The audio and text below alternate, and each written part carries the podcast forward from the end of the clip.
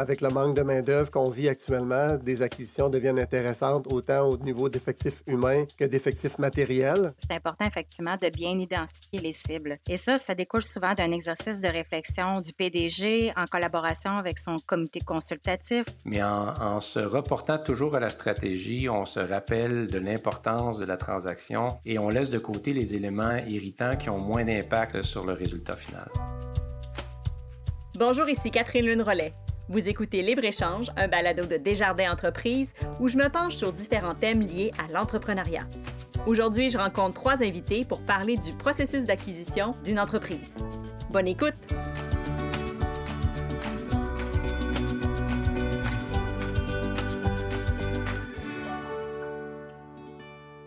Que ce soit pour acheter un compétiteur, conquérir d'autres marchés ou augmenter sa production, faire l'acquisition d'une entreprise nécessite une préparation méticuleuse. Pour discuter de ce processus complexe, je m'entretiens avec trois invités qui s'y connaissent en la matière. Mathieu Wallet, PDG de Ressort Liberté, qui a lui-même acquis une entreprise en 2021, ainsi que deux intervenants chez Desjardins Capital, Yannick Dionne, directeur investissement, et Maude Lemieux, vice-présidente investissement et développement de métiers. Ensemble, on se penche sur les éléments à considérer avant, pendant et après une acquisition. Bonjour à vous trois. Bonjour. Bonjour. Alors peut-être Mathieu, on peut commencer avec vous. Qu'est-ce que c'est que Ressort Liberté? Ressort Liberté, c'est une des plus grandes entreprises de fabrication de ressorts en Amérique du Nord. Euh, on fabrique des ressorts surtout pour l'automobile, mais aussi pour les véhicules récréatifs. On dit parfois, euh, pour le plaisir de le dire, qu'une voiture sur deux dans le monde a un ressort de Ressort Liberté. On a aussi avec nous Yannick et Maude qui travaillent donc chez Desjardins Capital. Est-ce que vous pouvez m'expliquer un peu euh, chacun quel est votre rôle? Maude, on commence avec vous. J'ai le bonheur de travailler avec un groupe de professionnels, de directeurs à l'investissement comme mon collègue Yannick, qui, eux, dans leur quotidien, accompagnent les entrepreneurs dans leurs projets de croissance et de transfert d'entreprise. Yannick? Bonjour, euh, moi je suis directeur investissement pour la région de la rive sud de Québec. Je m'occupe de financement en équité ou en dette non garantie pour les PME du territoire. Euh, mon lien avec Mathieu Ouellette est, euh, est établi depuis le printemps 2019 où on a collaboré à la première transaction de Ressort Liberté. Mathieu, parlons de cette acquisition que vous avez faite en 2021. C'est LK Suspension. Pourquoi votre choix s'est arrêté sur cette entreprise? On avait euh, déjà depuis un certain temps gardé un œil sur LK Suspension parce qu'au niveau stratégique, pour nous, c'était intéressant d'étendre un peu notre euh, portefeuille de produits. Aussi, pour l'introduction d'un nouveau produit qu'on prévoit lancer sur le marché en 2022, euh, c'était une bonne plateforme pour nous pour lancer ce produit-là. Donc, on avait déjà en 2019 euh, commencé à regarder cette entreprise-là. On l'avait identifiée comme une potentielle acquisition. Et c'est seulement en 2021 qu'on a finalement eu la nouvelle à l'effet qu'il serait intéressé peut-être à parler avec nous. Yannick, quels sont les éléments à considérer quand on souhaite acquérir une entreprise? Puis est-ce qu'il y a des critères de sélection qui nous aident à arrêter notre choix sur une entreprise plus qu'une autre? C'est important d'établir dès le départ c'est quoi nos cibles d'acquisition pas nécessairement d'avoir des noms de cibles, mais plus des grandes bases, là, se maintenir, par exemple, quatre ou cinq objectifs de cibles bien, euh, bien précises, par exemple, géographiquement, où est-ce qu'elles doivent être situées, euh, est-ce qu'on vise un nombre d'employés précis, euh, un, produit précis, une technologie précise? Alors, c'est bon d'établir les premiers critères lorsqu'on vise une cible. Donc, si je comprends bien, les entreprises ont souvent un objectif bien précis en tête lorsqu'elles décident de faire une acquisition. Est-ce que ça peut être pour combler leurs lacunes? En fait, c'est souvent une question de diversification. C'est une question aussi d'augmenter les effectifs. Euh, avec le manque de main-d'œuvre qu'on vit actuellement, des acquisitions deviennent intéressantes autant au niveau d'effectifs humains que d'effectifs matériels. Donc, euh, à la base, il y a plusieurs raisons pour faire une acquisition, mais la diversification est probablement la plus importante.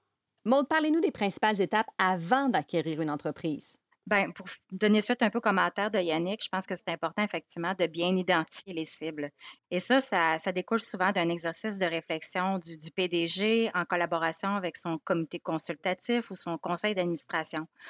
Euh, par rapport à son plan stratégique, vers où, vers quoi ils veulent croître, mais également l'élément aussi des, euh, des, enjeux ou des éléments de risque que la gouvernance aime bien aussi avoir sur le radar. Donc, est-ce que j'ai des risques en quelque part? Est-ce que je devrais faire une acquisition qui viendrait un peu atténuer ces risques-là? Donc, il y a une très grande réflexion à faire sur le genre de cible d'acquisition qu'on devrait faire et de bien se préparer. Oui, parce qu'une fois qu'elle a été identifiée et qu'on veut euh, se préparer à faire cette acquisition-là, bien évidemment, je pense qu'il faut, il faut tout prévoir et plus encore. Parce que même si on prévoit tout, euh, il y a des choses qui vont survenir. Et vous, Mathieu, comment vous avez planifié votre acquisition? On avait établi un plan stratégique en 2017 qui ouvrait la période 2017 à 2024. On s'est joint avec Desjardins euh, Capital et Investissement Québec. Ils ont été assez gentils pour nous laisser le choix de différents candidats pour le, conseil d'administration. Euh, c'est-à-dire qu'on est allé chercher des gens avec des expériences qui allaient pouvoir nous supporter sur différents aspects. Euh, on avait des gens d'expérience en RD, en introduction de produits sur le marché. on avait des gens plus expérimentés en acquisition, le pré-acquisition, des gens plus expérimentés avec le post-acquisition et différentes autres expériences qui fait que quand on a présenté en 2019 pour la première fois LK Suspension comme une possible acquisition, on avait déjà commencé des discussions avec les gens. Et quand est arrivée l'acquisition en 2021, ben, il n'y avait pas trop de surprises, puis les gens étaient prêts à, nous supporter dans l'exercice euh, pour amener euh, cette acquisition-là à un succès. Et Maude, pour ceux qui vendent, ce qu'on appelle les cédants, est-ce qu'il y a aussi une préparation euh, fiscale qui doit se faire en amont avant même de déclarer ou d'annoncer que l'entreprise est à vendre? Il y a une très grande préparation à faire pour un président d'entreprise qui souhaite céder euh, euh, son actif, son principal actif qui est bien souvent euh, tout son fonds de pension qui est dans son entreprise. Il doit avoir une réflexion qui doit s'amorcer quelques années avant. Il doit avoir une réflexion à savoir quel genre de, de vente ou de sortie qu'il va vouloir faire par rapport à son entreprise. Est-ce qu'il va vouloir la céder à des employés clés? Est-ce que ces employés clés sont prêts? Est-ce qu'on a échangé avec eux? Est-ce que non, finalement, pour différentes raisons, ça va être mieux d'y aller par une vente. Donc, lui, se préparer personnellement, je dirais avant tout à vendre parce que lui-même, comme humain, a une préparation assez importante à faire, mais aussi préparer sa relève et son équipe de direction à une éventuelle transaction. Vous, Mathieu, qui vous a épaulé dans le processus là, pendant l'acquisition?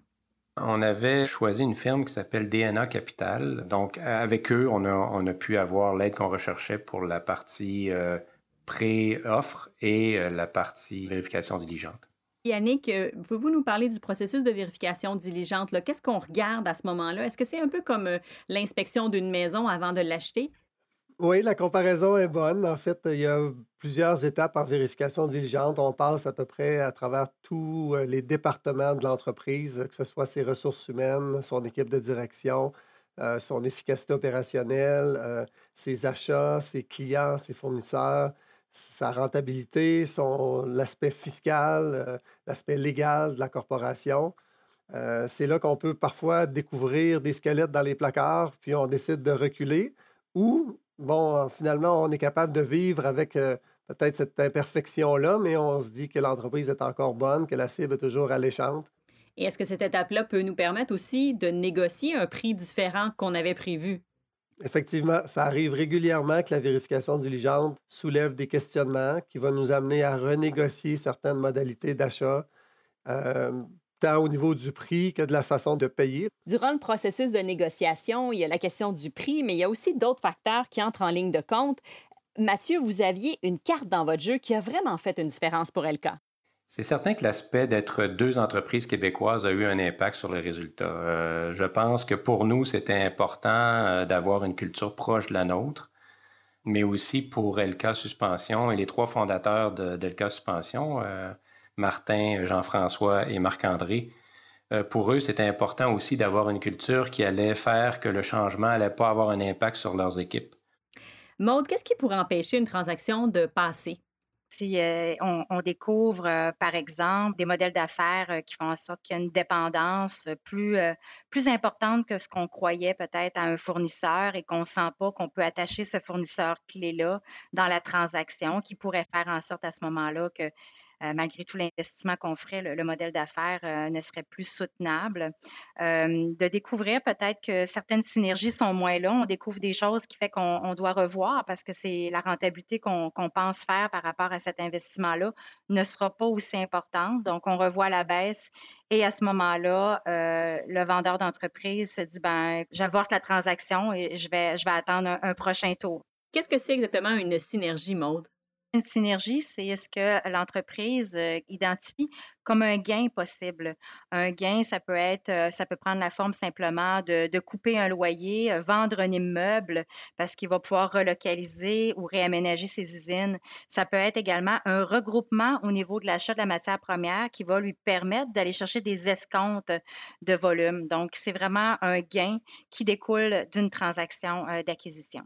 J'imagine que le vendeur et l'acquéreur doivent passer par toute une gamme d'émotions au cours du processus d'acquisition, mais l'étape la plus stressante, c'est probablement la négociation. Je serais vraiment curieuse de vous entendre là-dessus tous les trois. Mathieu, on commence avec vous. Je dois dire que dans notre cas, la négociation était quand même assez facile parce que la culture des deux entreprises était assez proche l'une de l'autre. Ça s'est bien passé, je dirais, mais c'est sûr qu'il y a des moments où on a des doutes. Mais justement, des joueurs comme euh, DNA Capital et, euh, et Desjardins et Investissement Québec, qui en ont vu d'autres, euh, sont là pour tempérer les choses et nous amener à voir l'essentiel de la transaction. Yannick? Je pense que le, moment le plus stressant est souvent dans déterminer ce qu'on veut obtenir à la clôture de la transaction. Parce que souvent, on a une date de clôture qui est ciblée. On essaie toujours de la respecter. C'est parfois difficile mais il faut bien s'entendre entre acquéreurs et vendeurs sur comment ils vont livrer le bilan de la société à la date de clôture. Qu'est-ce qu'on s'attend comme niveau d'endettement? Qu'est-ce qu'on s'attend comme niveau de fonds de roulement? Euh, et ça, c'est souvent des éléments un petit peu chatouilleux de la part du vendeur parce que le vendeur, lui, veut profiter au maximum de son gain. Euh, donc, c'est des éléments de dernière minute qui sont souvent négociés euh, dans les deux, trois derniers jours avant la clôture chez les avocats. Donc, ça amène un certain niveau de stress. Maude, comment on fait pour bien gérer le stress qui vient avec une acquisition? pendant la revue dirigeante à une journée X, là, ils découvrent de quoi qui n'était pas nécessairement selon les attentes. Évidemment, quand l'équipe de vérification dirigeante, des fois, il y a même des employés de l'entreprise qui sont dédiés à faire euh, la vérification dirigeante, découvrent ces choses-là. Mais je pense que on joue un peu ce rôle-là aussi comme, comme investisseur externe. On a ce recul-là, donc c'est de, remettre en perspective ce qu'on souhaitait par cette acquisition-là, quel enjeu qu'on voulait atténuer ou qu'est-ce que ça nous donnait par rapport à notre plan stratégique et notre croissance, et de revenir au neutre et dire, bon, ben écoute, il y a cet élément-là, on aime moins ça, on le garde dans la mire, on peut l'atténuer éventuellement d'une certaine manière, on va mettre en place les synergies. Euh, ça peut être ce que j'appelle une dis-synergie, c'est-à-dire un coût. Au lieu d'être une synergie qu'on découvre, ben on, va, on va peser le pour et le contre et on va le mettre dans notre plan de suivi. Mathieu, est-ce qu'il y a des enjeux auxquels vous n'aviez pas pensé au départ qui vous ont fait vivre des montagnes russes? Euh, oui, en effet. Dans le, processus de négociation, c'est sûr qu'à certains euh, moments donnés, on se posait des questions sur différents éléments qui ont été découverts durant la revue diligente. Mais en se reportant toujours à la stratégie, on se rappelle de l'importance de la transaction et on laisse de côté les éléments irritants qui ont moins d'impact sur le résultat final. Est-ce qu'il y a des éléments importants à ne pas oublier d'inclure pendant la négociation? Je pense que c'est important de, s'assurer que euh, notre équipe de direction, les employés clés vont rester dans l'entreprise euh, qu'on acquiert, euh, surtout s'ils font partie de, des synergies et des, synergies, je dirais, stratégiques. on voit encore plus ces temps-ci des acquisitions pour permettre à nos entreprises en croissance de pouvoir justement répondre à leurs besoins de fabrication. Donc, ils acquièrent d'autres entreprises parce qu'ils ont le carnet de commandes assez garni et il leur manque la capacité de production, capacité des fois pas nécessairement de la machine, mais des employés. Alors, c'est important de s'assurer en cours de processus de comment on veut euh, faire cette intégration-là, s'assurer que ces employés-là vont rester avec nous par la suite et d'être le plus transparent possible dans nos négociations à, cet égard-là. Mathieu, quels sont les éléments que vous mettez en place pour vous assurer une transition en douceur? On a euh, établi, même avant la, conclusion de la négociation avec les vendeurs, euh, un processus de transition qui se faisait sur plusieurs mois, années, dépendamment des étapes, de façon à bien couvrir le transfert de responsabilité sur certains sujets, euh, de bien couvrir des, risques qui ont été identifiés au moment de la revue diligente. Donc, toutes ces actions-là sont mises en place pour nous aider à bien suivre le processus de transition. Yannick, une fois que la transaction est acceptée, quelles sont les prochaines étapes? Euh, en fait, il faut, il faut voir euh, si on suit le plan. Il faut voir euh, la collaboration entre les vendeurs et les acquéreurs. Est-ce que tout se passe bien? Il faut s'assurer que les employés demeurent de bonne humeur, qu'on n'ait pas de perte d'emploi. Le suivi du plan est important. le suivi de la collaboration des gens, de, l'implication des bonnes personnes. s'assurer qu'on garde des bonnes relations avec nos clients, avec nos fournisseurs, qu'eux ne, ne soient pas stressé par le fait qu'il y a un nouveau propriétaire. Euh, donc, c'est, l'élément humain est très important. Maude, évidemment, il y a des nouveaux propriétaires qui arrivent. Comment on fait pour que la culture d'entreprise, le passage d'une forme de gestion à une autre se passe bien? Je pense que ça peut être un exercice qui se fait un peu en amont, de faire des sondages un peu au niveau euh, de nos employés, de notre propre usine, sur la perception qu'ils ont à l'égard de la direction pour pouvoir euh, corréler ou trouver les écarts et les adresser avant. Donc, trouver, il y a des styles de leadership très différents. Alors, euh, il peut avoir des fois un, acquéreur et un vendeur qui s'entendent très bien. donc, ils pensent qu'il y a un fit naturel, mais leur style de leadership et de la manière qu'ils étaient avec leurs employés respectifs est différent. Alors, c'est important de s'assurer de ça et de l'adresser, de ne pas avoir peur de communiquer adéquatement et d'adresser ces éléments-là, d'écouter euh, ce qu'ils ont à dire. Je pense que c'est primordial. En conclusion, auriez-vous un conseil à donner aux gens qui souhaitent vendre ou acheter une entreprise? On commence avec vous, Maude. Il faut commencer par une belle planification stratégique, donc d'identifier où il y a des risques dans notre modèle d'affaires, comment on pourrait les atténuer en faisant une acquisition, ou si on a un objectif de forte croissance, ben, et justement cibler avec une acquisition qui viendrait répondre à nos objectifs de croissance. Yannick?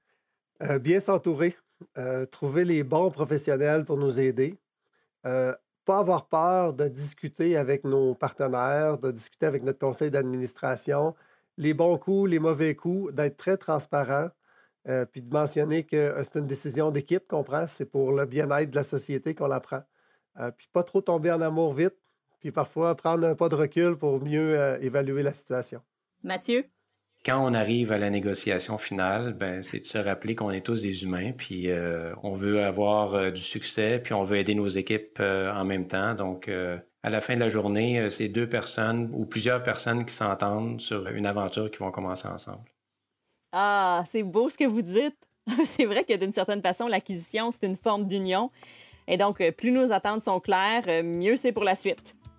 Mathieu Wallet, Yannick Dionne et Maude Lemieux, merci beaucoup d'avoir participé à Libre-Échange. Merci. Merci, Catherine Lune. Merci.